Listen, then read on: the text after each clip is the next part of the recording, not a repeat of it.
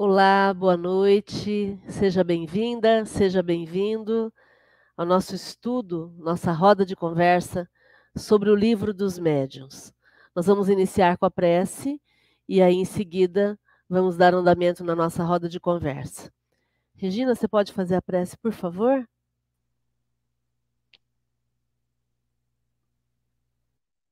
Estamos agradecidos hoje por mais essa oportunidade Agradecemos a Jesus, nosso modelo e guia, aos nossos mentores, aos mentores do GEOL. Em especial, agradecemos a Kardec, que, junto aos espíritos amigos, deixou esses livros para nós, para podermos entender um pouco mais sobre o mundo espírita, para termos essa oportunidade de entendimento. Agradecidos estamos hoje, possamos ter um bom estudo e, levarmos para o nosso dia a dia tudo que aqui for dito. Obrigada, que assim seja.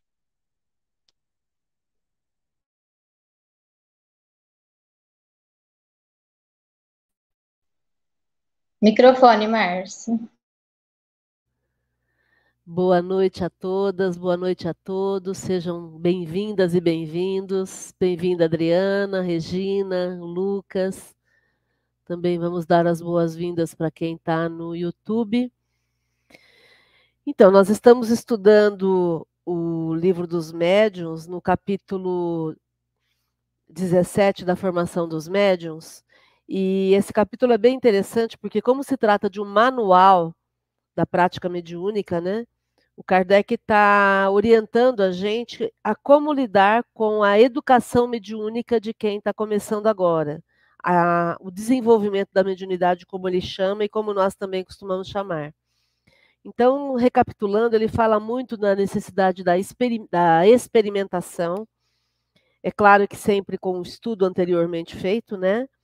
Ele fala muito sobre moderar a nossa impaciência é, para receber logo as mensagens de quem a gente está buscando. Ele fala muito de que existe o, a condição do espírito comunicante é, em se comunicar com a gente, principalmente nos casos de evocação. Nem sempre ele pode, nem sempre ele está preparado nem sempre ele tem autorização. É, também é, ele fala da necessidade de se fazer a evocação em nome de Deus para já deixar bem explicado para quem vai se manifestar, para o espírito que vai se manifestar, que a nossa intenção é a melhor intenção, uma intenção boa. A gente não está ali para brincadeira, a gente está ali para exercitar a mediunidade de uma forma é, madura e equilibrada, né?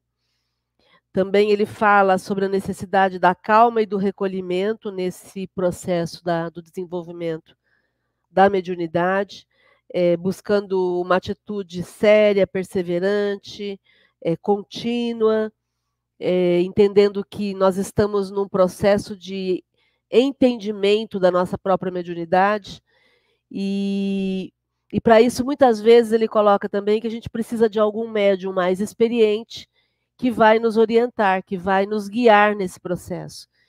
E, de fato, muitas vezes, esse médium vai pegar nas mãos do médium que está começando, para magnetizar essa mão e ir ensinando esse médium a lidar com a própria energia e com a energia espiritual. É, também ele diz da, da, possibilidade, quando o grupo espírita não tem médiums, eles podem se reunir e aí trabalharem apenas com a prece, com, a, com a, o desejo ardente de serem úteis e aí isso, passo a passo, vai possibilitando que algum médium que já tenha mediunidade possa ir aflorando essa mediunidade. E aí a gente vai ler do 208 e seguintes a partir de agora. Antes da gente ler, eu vou dar as boas-vindas para Helenilda Mira, lá de Salvador. Seja bem-vinda, Helenilda. E dar as boas-vindas também para Elide Augusto e senhor José, aqui de São José do Rio Preto. Sejam bem-vindos. Vamos lá para frente, então, 208. Quem pode ler para nós, por favor? Posso ler. Ok. 208. Tem-se procurado procedimentos para a formação dos, de médiums, como se procuram diagnósticos, mas até o presente não os conhecemos mais eficazes do que aqueles que indicamos. Na persuasão de que o obstáculo ao desenvolvimento da faculdade é uma resistência toda material, certas pessoas pretendem vencê-la por uma espécie de ginástica quase desloca deslocante do braço e da cabeça. Não descrevemos esse procedimento que nos chega do outro lado do Atlântico, não somente porque não temos nenhuma prova da sua eficiência, mas pela convicção que temos de que pode oferecer perigo para as compleições delicadas pelo abalo do sistema nervoso. Se os rudimentos da faculdade não existem, nada poderia dá-los, mesmo a eletrização que foi empregada sem sucesso com o mesmo objetivo. Bom, ele fala aí que o pessoal está tentando descobrir um método, né, para treinar e para formar médiums, né, é, mas que até naquele momento eles não encontraram o método mais eficaz do que aqueles que está sendo exposto aqui no livro dos médiums, que é através da prática, através do estudo e, e tudo mais. Que existem outros métodos sendo testados em outros locais, aí se a Márcia puder detalhar isso, esses, essas coisas que ele fala aqui, que eu não sei, mas que, por enquanto, é, todos os impedimentos e as resistências são puramente materiais, né? São questões da matéria mesmo, que provavelmente estão ligadas à insegurança do médium, à dúvida, à falta de credo na, no, no processo e, e, enfim, e tudo mais. Não tem necessariamente a ver com o plano espiritual, a, a dificuldade dos médiums se desenvolverem. A dificuldade é nossa e não dos espíritos. Né? É, esse método que ele cita aí, do outro lado do Atlântico, deve ser na América do Norte, né?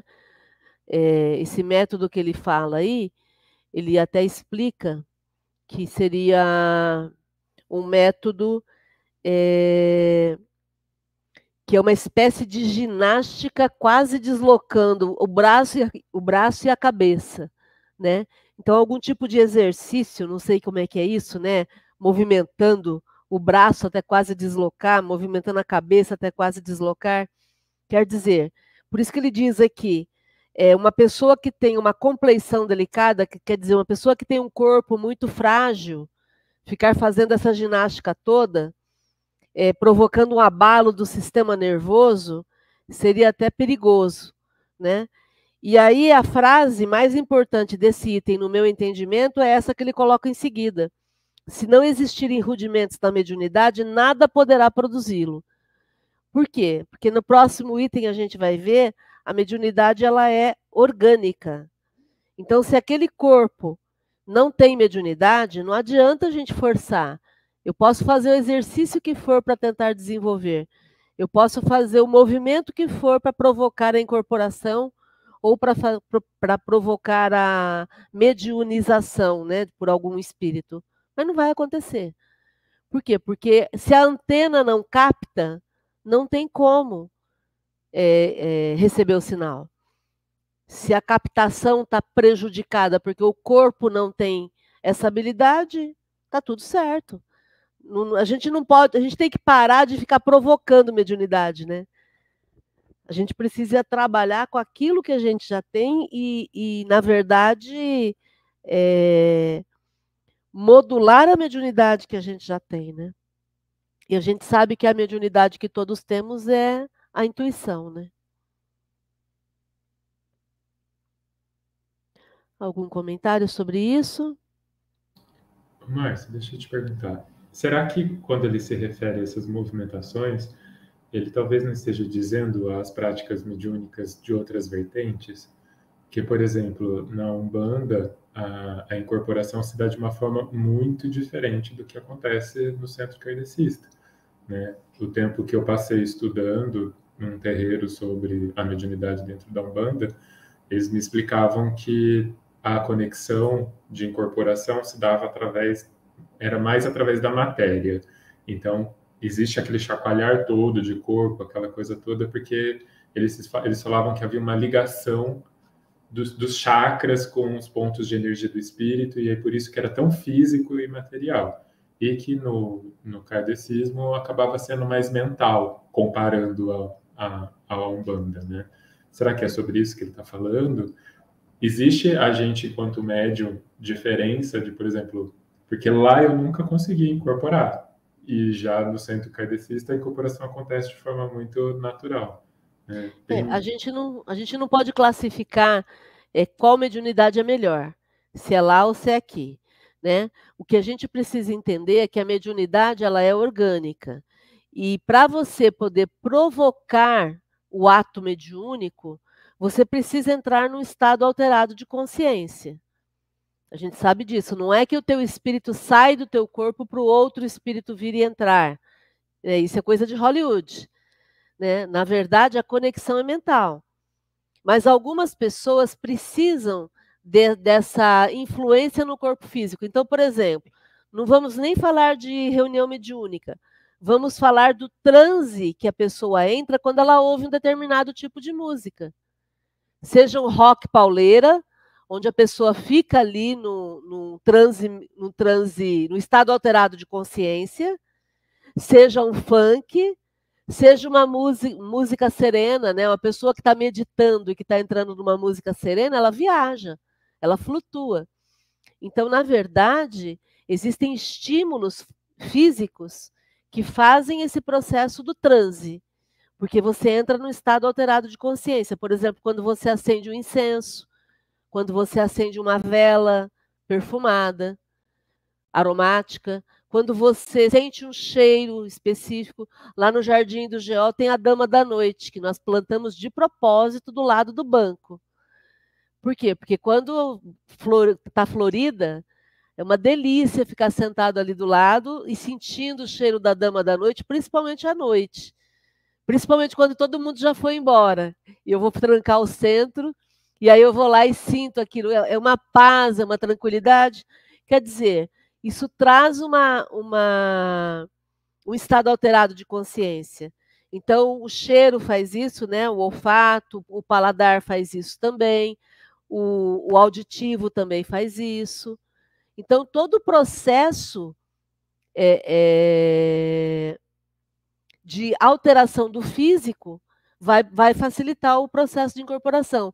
Por exemplo, na, na, nas, na, nas religiões de, de matrizes africanas, é, você tem a dança, né, o girar, né, o estado de, de, de, dança, de girar, faz com que você entre no estado alterado de consciência.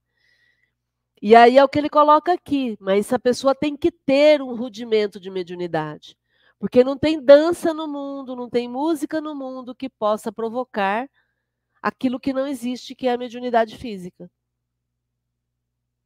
né? Boa noite, Jorge Malu. Sejam bem-vindas e bem-vinda bem, bem e bem-vindo. Boa noite também ao Kleber Simões. Seja bem-vindo, Kleber. Muito bom estarmos juntos. Depois fala aí de que cidade você fala, para a gente poder anunciar aqui, tá bom? Vamos lá. 209. Deixa eu mudar aqui.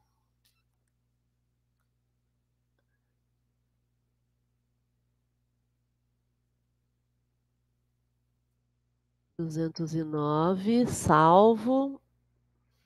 No médium aprendiz, a fé não é a condição rigorosa. Sem dúvida, lhe secunda os esforços, mas não é indispensável.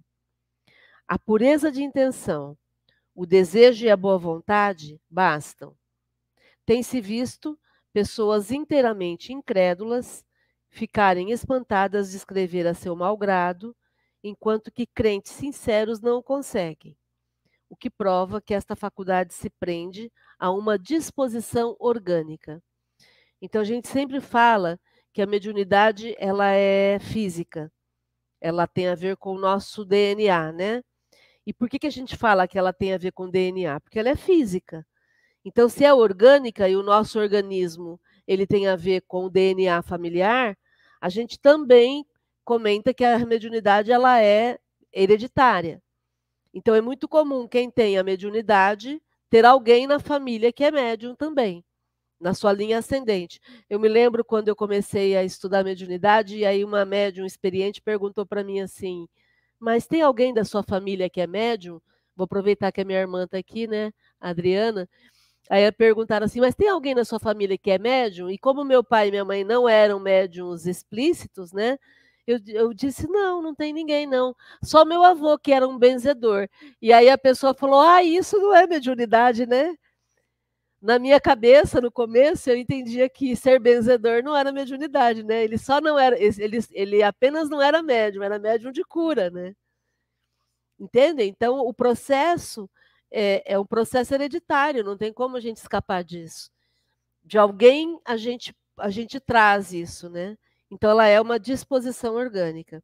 E aí, para quem está começando, o que mais vai contar é a pureza de intenção o desejo de ser útil e a boa vontade. Olha que coisa linda. Né? Por quê? Porque a mediunidade não é para que eu possa me projetar como pessoa.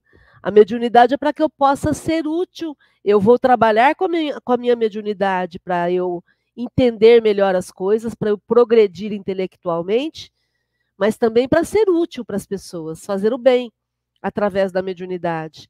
Então, por isso que não é necessária a fé. Tem muitas pessoas que nem têm uma fé tão fervorosa assim, mas elas têm boa intenção.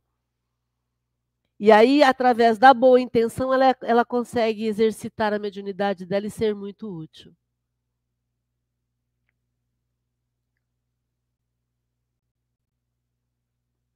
É isso, gente. Vamos ver aqui. Algum comentário sobre isso? Tá. Ó, o Kleber Simões está falando de Itajaí, Santa Catarina. Olha aí, Kleber. Ele está dizendo que participou do GEOL entre 2014 e 2015, quando morou em Rio Preto. Que legal. Então, seja bem revindo. Muito bom estarmos juntos. E o Ururaí, de Rio, Ururaí Barroso de Rio Preto também aqui com a gente. Legal.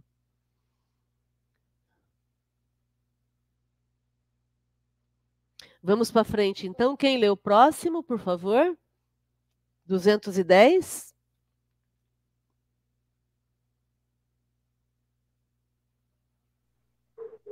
Eu posso ler, Márcia. 210. O primeiro indício de disposição para escrever é uma espécie de frêmito no braço e na mão. Pouco a pouco, a mão é arrastada por uma impulsão que, que ela não logra dominar. Muitas vezes, não traça senão riscos insignificantes. Depois, os caracteres se desenham cada vez mais nitidamente e a escrita acaba por adquirir rapidez da escrita ordinária. Em todos os casos, deve-se entregar a mão ao seu movimento natural e não oferecer resistência nem pro, propeli-la. Regina, vamos explicando? Vamos explicando. Então, vai lá. Então, então, o primeiro indício de que você é um médio escrevente vai ser esse frêmito, vai ser essa. Você não vai conseguir dominar muito bem o braço, e você vai, como eu já ouvi alguns médios me falarem, logo que nós começamos aquela fase nova de, de, de mediunidade do centro, que dá um formigamento na mão, esquenta a mão, tem uma coisa diferente na mão, no braço. Aí você, ela pega, a pessoa pega o lápis e tem esse, essa, não consegue dominar, ela vai escrevendo, vai rabiscando, até adquirir uma, uma destreza para escrever nitidamente. Agora, vocês que são médiums escreventes, se vocês quiserem dar um depoimento melhor, uma explicação, fiquem à vontade. Só terminar aí quando o Kardec fala que a melhor coisa é deixar agir naturalmente. É, não, não oferecer resistência, não ficar segurando a mão para não, não fazer nada, tem que deixar. Que aí vai naturalmente. Pode continuar lendo? Algum comentário, gente? Os médiums têm a palavra agora. Tranquilo? Então vai lá. Os médios estão todos quietinhos. Alguns médios escrevem desde o princípio correntemente com facilidade, às vezes mesmo desde a primeira sessão, o que é muito raro. Outros, durante muito tempo, traçam riscos e fazem verdadeiros exercícios caligráficos. Dizem os espíritos que é para lhes soltar a mão. em se prolongando demasiado esses exercícios ou degenerando na grafia de sinais ridículos, não há dúvida de que se trata de um espírito que se diverte, porquanto os bons espíritos nunca fazem nada que seja inútil. Nesse caso, cumpre redobrar de fervor no apelo à assistência destes. Se, apesar de tudo, nenhuma alteração houver, deve o médium parar, uma vez reconheça que nada de sério obtém. A tentativa pode ser feita todos os dias, mas convém cesse aos primeiros sinais equívocos, a fim de não ter, de não ser dada satisfação aos espíritos zombeteiros. Bom, então vai ter médiums que logo no, no, no que começa o exercício para ser médium escrevente já escreve nitidamente, já tem essa facilidade para escrever. Vai ter alguns outros médios que não, vai ter que ficar treinando a caligrafia, o segurar a caneta, mas que nem ele fala aqui. Muitas vezes é um, é um próprio espírito zombeteiro que está ali querendo só brincar com o médio e não fazendo ele escrever, só fazendo rabiscos, só para se divertir. E muitas vezes também não vai ser produção, você vai tentar essa essa mediunidade escrevente, você não vai ser um médio escrevente. Você vai é, tentar, tentar, tentar, não vai sair nada, vai ser só rabiscos, porque na verdade você não é um médium escrevente. Você vai ter um, um outro tipo de mediunidade. Algum comentário?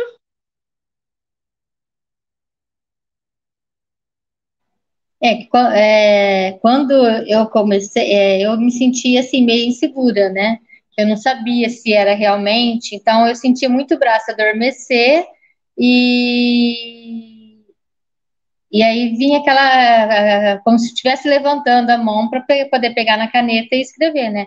E às vezes a gente pensa, como eu não sabia como que era, a gente acha que não é, que é às vezes da gente, ou a gente, a gente tenta não a, a forçar, a segurar, né? Não, não é, não está acontecendo isso. Então a gente força um pouco para não pegar na caneta e escrever. Mas não, a gente tem que relaxar e deixar naturalmente o braço leve para que possa seguir, né? Eu achei interessante que ele fala aqui, Márcia, que a gente tem que dar um aviso, né? Que ele fala aqui. A tentativa pode ser feita todos os dias. Todos os dias, mas não em casa, né? Em um centro espírita, com, a, com os médiums participando, com a, com a proteção da casa espírita, porque em casa é meio perigoso fazer. É como se, como se fosse a brincadeira do copo, né? Fazer em casa todos os dias essa tentativa. É, aqui ele fala todos os dias porque ele está ensinando como manual e, na verdade, uhum. ele quer dizer todas as vezes né, que você for exercitar a mediunidade. É claro que antigamente não haviam centros espíritas e as pessoas faziam as, as reuniões em casa. Então, hoje a gente sempre vai orientar a fazer dentro de um centro espírita com um médium mais experiente e que vai auxiliar nesse processo, né? E eu quero lembrar também como a Adriana falou da questão do, do, do sintoma, é que é muito frequente a mediunidade ser confundida com é, doença, né? A pessoa achar que está passando mal, por exemplo, igual esse frêmito aí do braço e da mão, né? Que é essa movimentação, esse ruído que às vezes o braço faz. É, muitas vezes a pessoa acha que ela está com problema físico. Então a gente sempre orienta é, antes de mais nada, antes de pensar na parte espiritual, procure ajuda médica. Vá investigar a questão médica para ver se está tudo bem com a parte física. Por quê? Porque estando bem toda, toda a parte física, daí a gente vai pensar na parte espiritual, né? É isso. Tudo bem aí, gente? Vamos continuar? Alguém quer continuar lendo para poder fazer esse revezamento? Eu termino, Márcia. Aí a ah. próxima pergunta outra pessoa lê. Então vai. Então, espírito. Há médiums cuja faculdade não pode produzir senão esses sinais. Quando, ao cabo de algum mês, nada mais obtém do que coisas insignificantes, ora um sim, ora um não, ou letras sem conexão, é inútil continuar. Será gastar papel em pura perda. São médios, mas médios improdutivos. Demais, as maneiras, as primeiras comunicações obtidas devem considerar-se mero exercícios, tarefa que é confiada a espíritos secundários. Não se lhe deve dar muita importância, visto que procedem de espíritos empregados, por assim dizer, como mestres de escrita, para desembaraçarem o médium principiante. Não criais, seja alguma vez espíritos elevados os que se aplicam a fazer com que o médium, com o médium, esses exercícios preparatórios. Acontece, porém, que, se um médium não colima um fim sério, esses espíritos continuam e acabam por se lhe, se lhe ligarem. Quase todos os médios passaram por esse cadinho para se desenvolver. Cabe-lhes fazer o que seja preciso a captarem a simpatia dos espíritos verdadeiramente superiores. Bom, então vai ter médico que vai ter essa faculdade que não vai produzir, senão se, porque é que nem eu, eu comentei na, no anterior, ele não vai ser um médium de, de escrita, ele vai ser um médium de, outro, de outra, outra parte de mediunidade. Porque ele fala aqui que vai ficar meses produzindo só sinais, ou se não, um respondendo um sim, um não, quer dizer, isso não vai ser produtivo, não vai ter, não, ele não vai obter é, comunicações escritas. Isso vai ser só um exercício que no fim não vai acabar sendo um, um, um fim para ser um, um médium escrevente. Aí ele fala aqui também que muitas vezes ele se apega a algum médium, algum espírito se apega a ele, que é o espírito que está ali ajudando ele a fazer a caligrafia, mas não é que ele seja um médium superior, é um médium que está ali mais é, materializado para ajudar nessa parte. Não é que ele seja um médio superior, porque às vezes uma pessoa vai receber uma mensagem e achar que é um médio já esclarecido, superior, muitas vezes não é, é apenas um, um espírito que está ali para ajudá-lo a fazer os exercícios para adquirir a leveza para escrever, e ele é um médium mais, um espírito mais materializado para ter essa parte de, de trabalhar com a matéria do médium para fazer a escrita. Aí agora vocês explicam é. melhor. Eu quero só chamar a atenção para o cadinho, que ele usa essa palavra aqui. Cadinho é um vaso usado para fundir materiais em alta temperatura, né? Então, olha só, é, ele coloca que quase todos os médiums passaram por esse cadinho para se desenvolverem. É, o que, que o Kardec quer dizer aqui?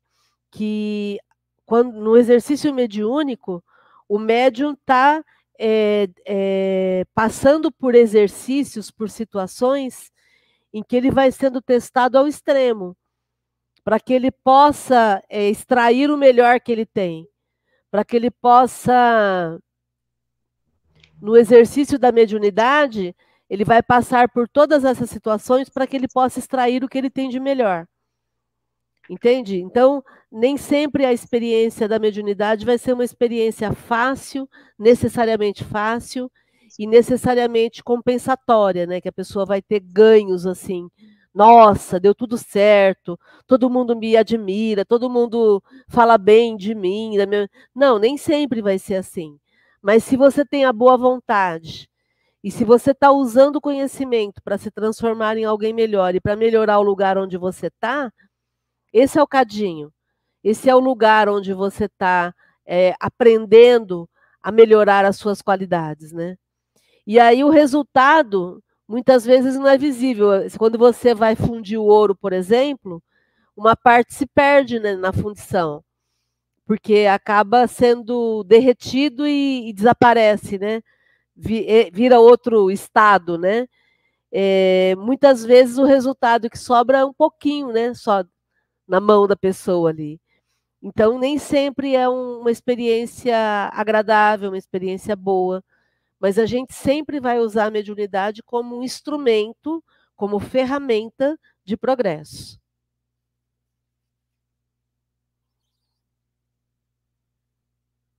E aí? Tudo bem? É. Essa, Oi? você estava falando agora, né? É tipo andar de bicicleta. No começo não é gostoso mesmo. A gente cai, a gente se rala, machuca, mas depois, no fim das contas, o que vale a pena é o vento no rosto, que é algo que não se vê mesmo também, né? Então, é, é o caminho é justamente esse, passa, né? A Adri falou sobre o formigamento no braço dela e tal, no começo. Eu lembro que quando eu comecei, a minha mão ficava muito gelada, mas muito, era uma coisa, tipo, inacreditável. Aí caía pressão, dava vontade de desmaiar, a mão ficava gelada, era uma tortura, assim. Mas passa. Depois que você aprende a andar de bicicleta, você só vai, assim, e hoje você não, sente mais nada, pelo menos eu não sinto quase nada mais, assim, quando vou trabalhar mediunicamente. É exatamente desse laboratório que a gente está falando, né? De você aprender a lidar com a tua pressão sem precisar passar mal, você aprender a lidar com a incorporação sem precisar desmaiar, você aprender a ouvir os espíritos sem se admirar do que eles estão te falando. Né? Eu fico imaginando, por exemplo, alguém que tenha contato com espíritos que fiquem orientando sobre o que vai acontecer. Então eu tenho, a pessoa tem que ter uma, uma maturidade para não é, pirar com todas as informações privilegiadas que ela tenha. Entende? Então são, são formas de autodisciplina, de aperfeiçoamento, né? Porque aquele que detém o conhecimento, ele se responsabiliza sobre os próximos acontecimentos, né? Sobre o que vai ser feito a partir daquilo. Ele pode usar para aterrorizar alguém ou ele pode usar para conquistar a confiança das pessoas, né? É, fazendo uma, uma, uma, uma, um paralelo, é como você está no Big Brother e de repente tem a casa de vidro, onde você chega depois que já começou. Então você está chegando com, com, com informação privilegiada. E você pode usar essa informação privilegiada para assustar quem está lá dentro, ou para você poder se posicionar no jogo e fazer sua parte, né? Então, todo o processo tem que ser um processo de agregação, né? De querer agregar mais pessoas para poder ser mais útil para essas pessoas, para contribuir para que todos possam aproveitar melhor a oportunidade, né? e essas informações que muitas vezes a gente a gente tem que ficar bem atento para não estar fazendo fake news por aí. Então tem que ver realmente se, realmente se vai valer a pena, se é útil. Uma questão, uma questão né? né? Um centésimo de segundo. Se você se não passar pelo seu crivo, você sair falando tudo que vem, nossa, você faz um estrago e vira uma bela de uma fake news, notícias mais antigas, né? Antiga, né? Quem é da antiga sabe dessas notícias populares que põe aquelas notícias sensacionalistas e tal. Então, é bem é uma questão, é uma fração de segundo. Pensa antes de falar, porque depois que falou, já é oficial, como diz outro, né? É, os três crivos é, é verdade, é bom e é útil. É isso, né? Então é verdade? Às vezes é verdade. Mas é bom divulgar isso? Não sei. E quando você divulgar, vai ser útil, vai contribuir? Muitas vezes não vai contribuir. Entende? Então, é saber utilizar esse acesso que o médium tem ao mundo espiritual. É, é como se. Sabe aquela pessoa que não aguenta segurar segredo? Imagina a gente sendo esse médium e a gente não conseguindo segurar um segredo. Aí a gente perde esse crivo, né? Esse, esses três crivos, né? De ser verdade, às vezes é até verdade, mas não é nem bom propagar aquilo e não vai ter utilidade. Então é ter esse cuidado, né?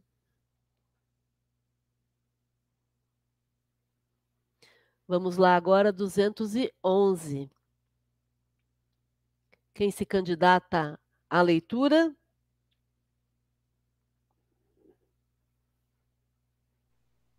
Eu leio. Ok. 211. O escolho com que topa a maioria dos médiuns principiantes é o de terem de haver-se com espíritos inferiores e devem dar-se por felizes quando são apenas espíritos levianos. Toda atenção precisam, porém, que toda atenção precisam, porém, que tais espíritos não assumam predomínio Porquanto, acontecendo isso, nem sempre lhe será fácil desembaraçar-se deles.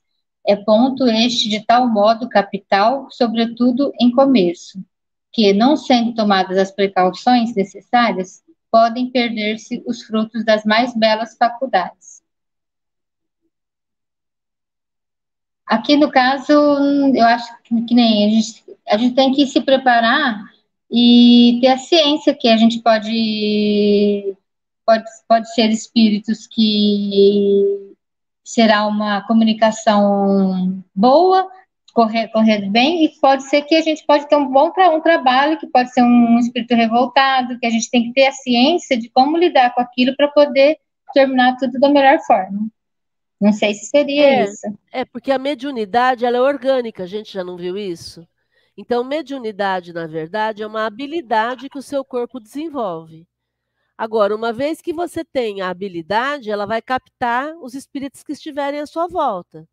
E podem ser espíritos levianos. Então, é como se fosse uma, uma, um aparelho que capta sinal. Uma televisão, por exemplo, que capta sinal. E que vai captar o sinal de todas as, as, as de todos os canais disponíveis. Entendeu? Então, o aparelho, ele não fica escolhendo, ah, eu só vou assistir programas bons, eu só vou assistir mensagens boas. Não, ele vai captar tudo, ele é aparelho. Ele capta. Você, enquanto médium, é um aparelho, você capta. E aí você tem que estar muito ciente de que você vai poder captar espíritos levianos. E aí, a necessidade de ter toda a atenção do mundo para não dar ouvidos para esse espírito leviano porque senão ele vai começar a predominar na sua mente, ele vai começar a mandar em você. Que foi o caso que a gente viu no Geol, com aquele espírito Joseph, que o, ele dizia para o médium o que tinha que fazer e começou a dar ordens para todo mundo o que tinha que fazer, como tinha que fazer, o que, que tinha que estudar. E aí a gente colocou limite e dissemos: não, não, aqui não. Entendem?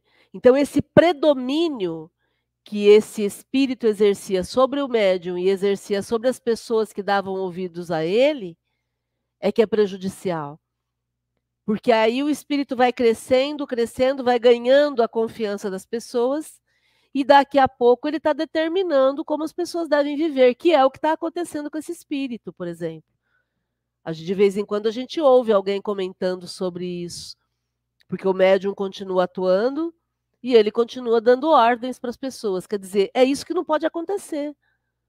Por quê? Porque você é livre, eu sou livre. Nós temos o nosso livre-arbítrio.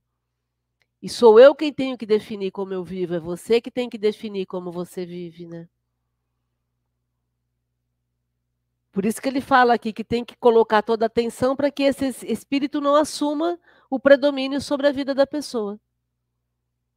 Porque pode ser um espírito leviano, pode ser um espírito que está querendo simplesmente colocar em prática a sua, o seu autoritarismo, né? Agora, isso é a opinião da Márcia a respeito desse tipo de espírito, tá? Por favor. Sou, é, é eu é que observo dessa forma. Mas eu estou seguindo o que Kardec está dizendo aqui. Quando Kardec diz que a gente tem que tomar atenção para não ter esse predomínio.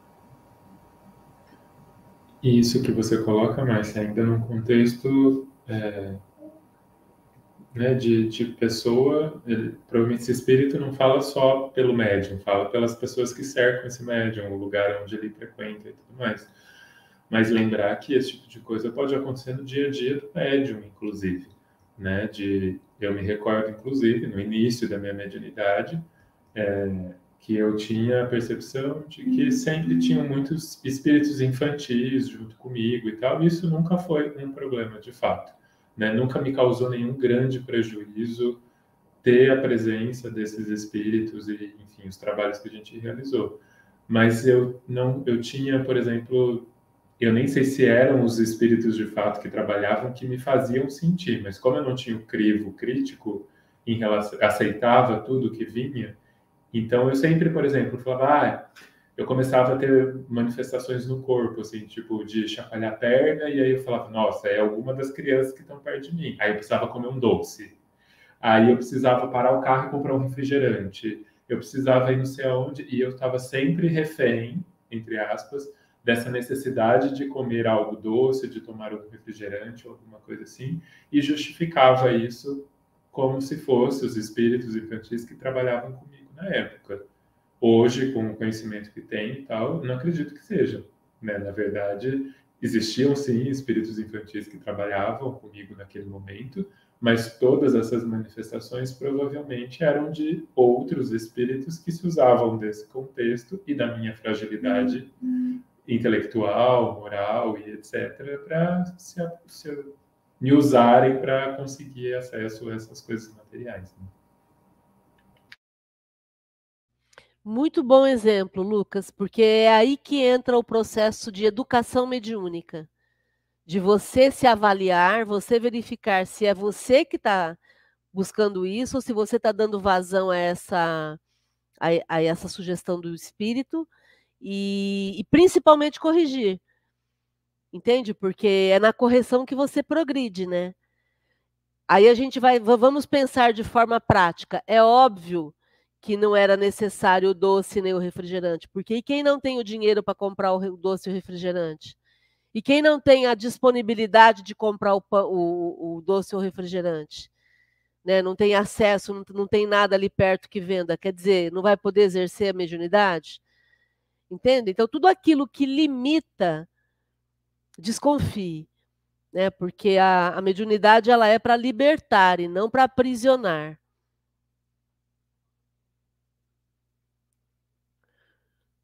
Vamos lá, Adriana? Você continua lendo agora? Continuo.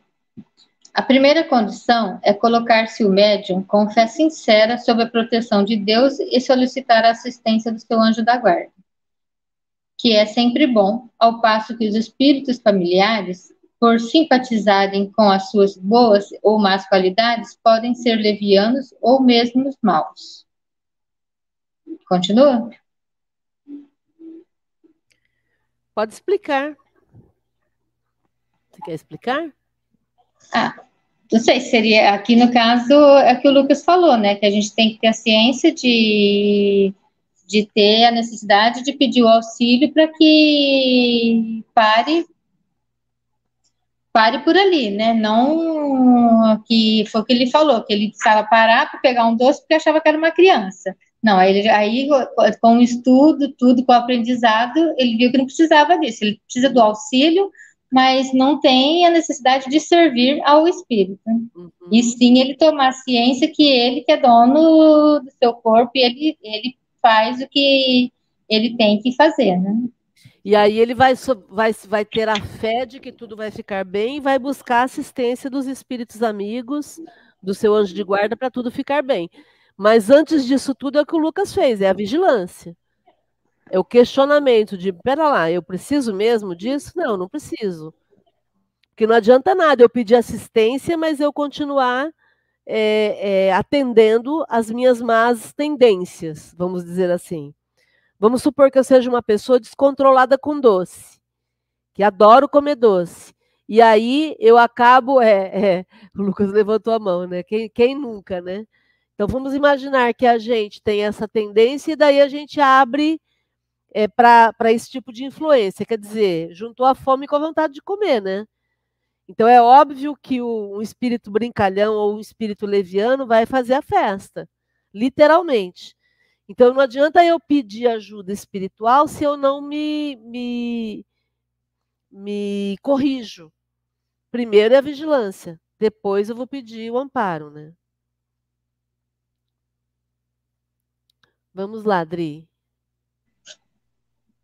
A segunda condição é aplicar-se com meticuloso cuidado, a reconhecer por todos os indícios que a experiência faculta, de que a natureza são os princípios, são os primeiros espíritos que se comunicam e dos quais manda a prudência sempre se desconfie.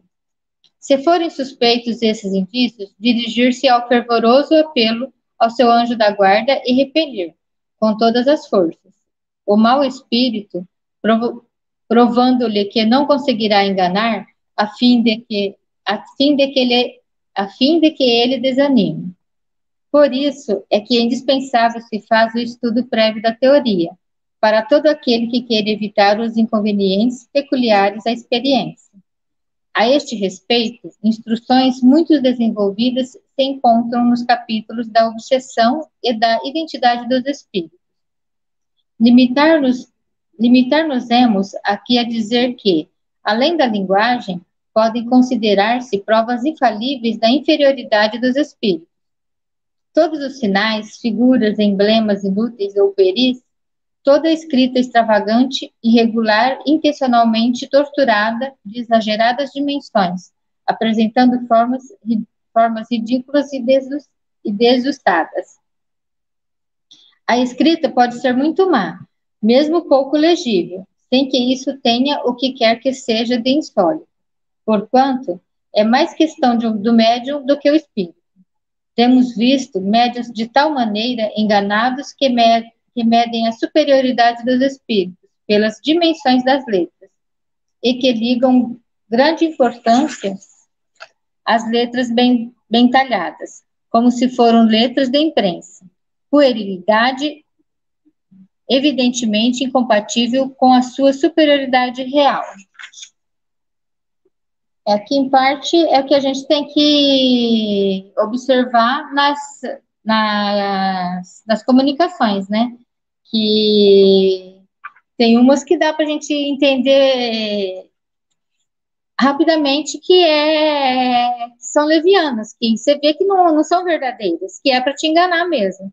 Mas tem umas não, tem umas que e, e às vezes uma escrita simples que não tenha tantas palavras bonitas, tantas coisas que que que a gente, que a gente percebe que são é, simples e a gente vê que é verdade, tudo é verdade. Agora, quando, quando começa com muita coisa, com muito mimimi, muita coisa querendo preencher demais, aí você vê que é só para te enganar e você, acha, e você se achar que você está, como se diz, o espírito se achando e você também se achando. Agora explica melhor. Não, você explicou muito bem. Eu só vou repetir as palavras do Allan Kardec aqui. Ele fala para a gente observar a natureza do espírito e repelir. E daí ele fala para prestar atenção na linguagem, que são as provas infalíveis da inferioridade dos espíritos. Então, sinais, figuras, emblemas que, que, que o espírito escreva, escrita extravagante, irregular, de dimensões muito grandes, exageradas, tamanhos né, muito grandes, formas ridículas e desusadas. Quer dizer, prestar atenção nisso tudo porque a forma não significa conteúdo. Isso é muito parecido com o que a gente vê na vida material, né? O fato de eu estar com um corpo lindo não significa que eu seja um espírito bom. Eu posso ser linda por fora e por dentro ser podre. A gente tem um exemplo do livro do André Luiz, Obreiros da Vida Eterna. Tem uma situação em que uma dama da sociedade carioca está sendo obsidiada e aí ela ela termina de almoçar e vai tirar um cochilo, fazer a cesta, né? Depois do almoço. E a hora que ela deita aí no sofá lá da casa, linda, toda arrumada, toda produzida, e aí ela sai do corpo, ela é um, ela tem uma aparência de uma bruxa né, horrível, toda desgrenhada, toda perturbada espiritualmente, né? E, e aí é exatamente esse o ponto, quer dizer, materialmente eu posso escrever uma mensagem linda, mas vazia. E é engraçado isso, é, é interessante quando você se depara com um texto assim, né? A gente lê, lê, lê, lê aquele texto e fala, nossa, mas enrolou tanto para não falar nada né? Escreveu tão bonitos, ou palavras bonitas, rebuscadas, né? É, é, aí teve um, teve um ex-presidente que, que usava o, a, a misóclises, né? Como é que é o nome lá? É teloei, né? Faloei, né? É, é, usando um português escorreito, como se diz no, no, no português, um, um, português perfeito. É, mas isso não significa que, que a mensagem tenha valor. E muita gente usa isso, né? A gente sabe como é que funciona. E é muito interessante quando, quando cai na tua mão uma mensagem que você olha e fala: hum, quem sou eu para falar, né? Não sou nenhuma literata assim. Mas você olha e fala: nossa, ficou dando voltas, dando voltas e não disse nada. E tem, às vezes, algumas frases que você pega e a frase vai direto ao ponto. Né? Quem dera se a gente conseguisse ser mais é, econômico nas palavras, né? Sermos mais diretos no assunto. Esse é um desafio.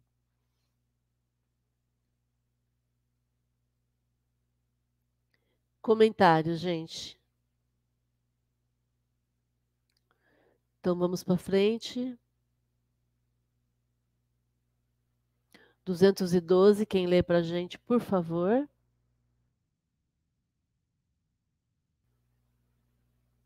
Eu posso ler, Márcia. Por favor, Jorge.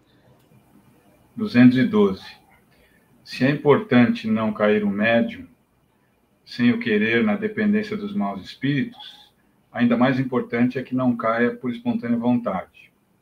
Preciso, pois, se torna que imoderado desejo de escrever não o leve a considerar indiferente dirigir-se ao primeiro que apareça, salvo para mais tarde se livrar dele. Caso não convenha, por isso que ninguém pedirá impunemente, seja para o que for a assistência de um mau espírito, o qual pode fazer que o imprudente lhe pague caro os serviços.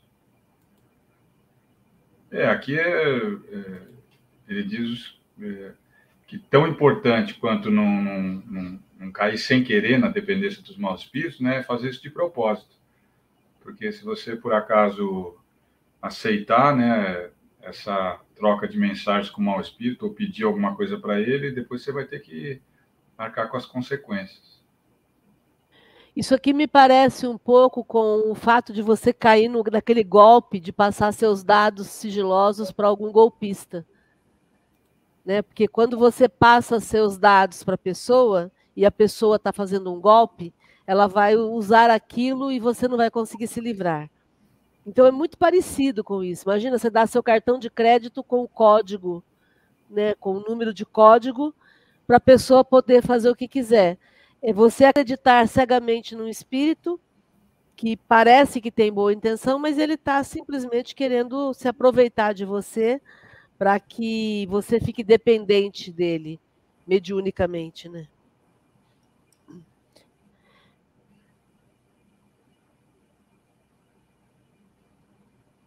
Pode continuar, Jorge? Vamos lá. Algumas pessoas, na impaciência de verem desenvolver-se em si as faculdades mediúnicas, desenvolvimento que consideram muito demorado, se lembra de buscar o auxílio de um espírito qualquer, ainda que mal, contar, contando despedi-lo logo. Muitas hão tido plenamente satisfeitos seus desejos, escrito imediatamente. Porém, o espírito, pouco se incomodando com o ter sido chamado, na pior das hipóteses, menos dócil, se mostrou em ir-se do que em vir diversas conhecemos que foram punidas da presunção de se julgarem bastante fortes para afastá-los quando o quisessem, por anos de obsessões de toda, de toda espécie, pelas mais ridículas mistificações, por uma fascinação tenaz e, até, por desgraças materiais e pelas mais cruéis decepções. O espírito se mostrou, a princípio, abertamente mau, depois hipócrita, a fim de fazer crer na sua conversão ou no seu pretendido poder do seu subjugado, para repeli-lo à vontade. É, aqui é o, o que ele diz é, é, você não pode ter pressa, né? E, e a, nessa ânsia de, de querer ter sucesso na, na mediunidade, fazer um acordo com o espírito mal. Novamente, depois ele fala, você vai depois pagar por isso, porque você usa o espírito, depois não quer mais é, os serviços dele e a coisa não funciona bem assim. Se ele for mal, ele não vai largar de você tão facilmente. É, e aqui parece uma maldição, mas a gente precisa entender que, na verdade, o médium que abriu as portas. E só ele é que pode fechar essas portas para o que está acontecendo. Só que a gente tem que entender que o Kardec está falando de um caso grave, que é um caso que começou como uma, como ele coloca aqui, né? Uma ridícula mistificação. Então, é quando o médium vai dando crédito para o espírito, para aquilo que o espírito fala, e começa a fazer o que o espírito fala. Depois vira uma fascinação que é quando o médium não ouve mais ninguém, ele só ouve aquele espírito. E, e, aí pode, inclusive, comprometer a vida material desse médium e até a saúde física dele. Por isso que ele fala em desgraças materiais e cruéis decepções. Por quê? Porque aí tudo vai dando errado, né? E aquele espírito que no começo ele era só um espírito mau, ele vai depois sendo hipócrita, porque ele vai fazendo aquilo que prejudica o espírito, mas o médium, mas dizendo que está ajudando. Então ele está agindo com hipocrisia, ele está sendo falso. E aí ele vai mostrando para o médium que ele vai é, se emendar, ele vai se converter, ele vai mudar, ele vai se modificar. E aí ele vai se é, é, fazendo crer que o médium tem o poder suficiente para mudar o objetivo inicial dele. E aí, no final, ele vai repelir completamente a vontade do médium e vai fazer o que ele bem entende enquanto espírito. E, e aqui também entra o fato de que muitos espíritas e muitos médiums ficam com a ideia de que eles é que têm o poder de converter o outro. Eles é que vão transformar o outro. Né? Não, é sou eu com o meu conhecimento, com a minha prática mediúnica, eu tenho o poder, a capacidade de dissuadir aquela, aquele espírito de continuar sendo maldoso ou fazendo mal, né? Quando na verdade ninguém está aqui para atender a gente, né? Cada um está aqui para servir a si mesmo. E a pessoa só vai se modificar se ela quiser se modificar, seja encarnado, seja desencarnado. Não adianta a gente ficar insistindo, né? Seja no centro espírita, seja fora do centro espírita, né? É praticamente uma regra da vida essa. Em qualquer ambiente, exatamente, Lucas. Ninguém vai se modificar porque você quer. Porque você é o iluminado, eu sou a iluminada que vou libertar alguém. Não vou libertar ninguém, eu mal, malemar me liberto. E olha lá, né? Oi, Jorge. Não, essas observações que o Kardec faz, elas valem também para a mediunidade, né? A relação do médico com o espírito, mas também são é, observações que você utiliza na vida real. Qualquer relacionamento que você tiver, é, essa regra é válida. Você não pode se relacionar com a primeira pessoa. Você vai casar. Você não pode escolher o primeiro passo ali na rua, porque depois você vai arcar com as consequências que são muito parecidas com essa com essas que ele está descrevendo aí. Então, eu acho que não difere muito de um de um relacionamento com o espírito. Você tem que escolher bem com quem você vai conversar. Olha, eu não sei vocês, mas eu conheço pessoas que não dão nenhum passo sem falar com a taróloga, com a cartomante, com o médium, com o padre, entende? Com o, o aconselhador espiritual, né? E, e chega a um ponto assim que que é, é quase assim um perigo, porque, por exemplo, eu sou psicóloga, o Lucas também é a gente toma o maior cuidado quando a gente está numa terapia é, eh, para não, não indicar o que fazer, a gente indica caminhos, mas sempre indicando caminhos, né? Por quê? Porque imagina se eu digo para a pessoa vá lá e faça tal coisa. Percebe? É uma tremenda responsabilidade e a gente é treinado durante o nosso período de, de comprovação profissional, né, o período de trabalho, de estágio, para a gente saber até onde ir. Entende? Então é, é muito perigoso isso. E eu, eu, vejo assim, com uma. É, é, é quase assustadora a quantidade de pessoas que, que seguem determinados aconselhadores, sabe? E que, sem nenhum critério, vão indicando aquilo que acham. E o que é pior, muitas vezes tirando vantagem financeira. Percebe? Porque aí vão usar o medo, vão usar a, a, o achismo né? vão colocar as próprias crenças pessoais, e aí o outro que, que é manipulável, que é influenciável, que às vezes está passando por um período difícil, precisando de ajuda e, e com uma imunidade emocional muito baixa, acaba fazendo, né? Alguém ia falar alguma coisa. É, essa insegurança aí da pessoa, eu acho que isso demonstra a insegurança né, da pessoa. Você acaba se tornando uma presa fácil né, para esses mal intencionados. Muito bom. Algum outro comentário, gente? Vou fazer mais um. Acho que completando isso que o Jorge falou, não só insegurança, viu, Jorge? Tem muitas vezes também que é terceirização de responsabilidade. Porque se der errado, foi a taróloga que falou. Se der, se não funcionar, foi o médium ali do centro que não é bom, não é forte o suficiente. Né? Então, eu acho que quando tem, lógico, tem essa questão da insegurança, mas eu acredito mais que seja uma, no quesito de terceirizar responsabilidades e não assumir as rédeas da própria vida em todas as relações, do centro espírita ao casamento. Mas é uma escolha errônea, né? Porque o CPF que está em questão é o nosso, não é assim? A pessoa física somos nós, né? Então, peraí. É, eu terceirizar realmente não é muito inteligente, né, Lucas? muito bom. Bom, vamos encerrar o nosso estudo hoje. Paramos aqui no 212 e aí continuaremos na próxima semana. Alguém quer fazer a prece, por gentileza?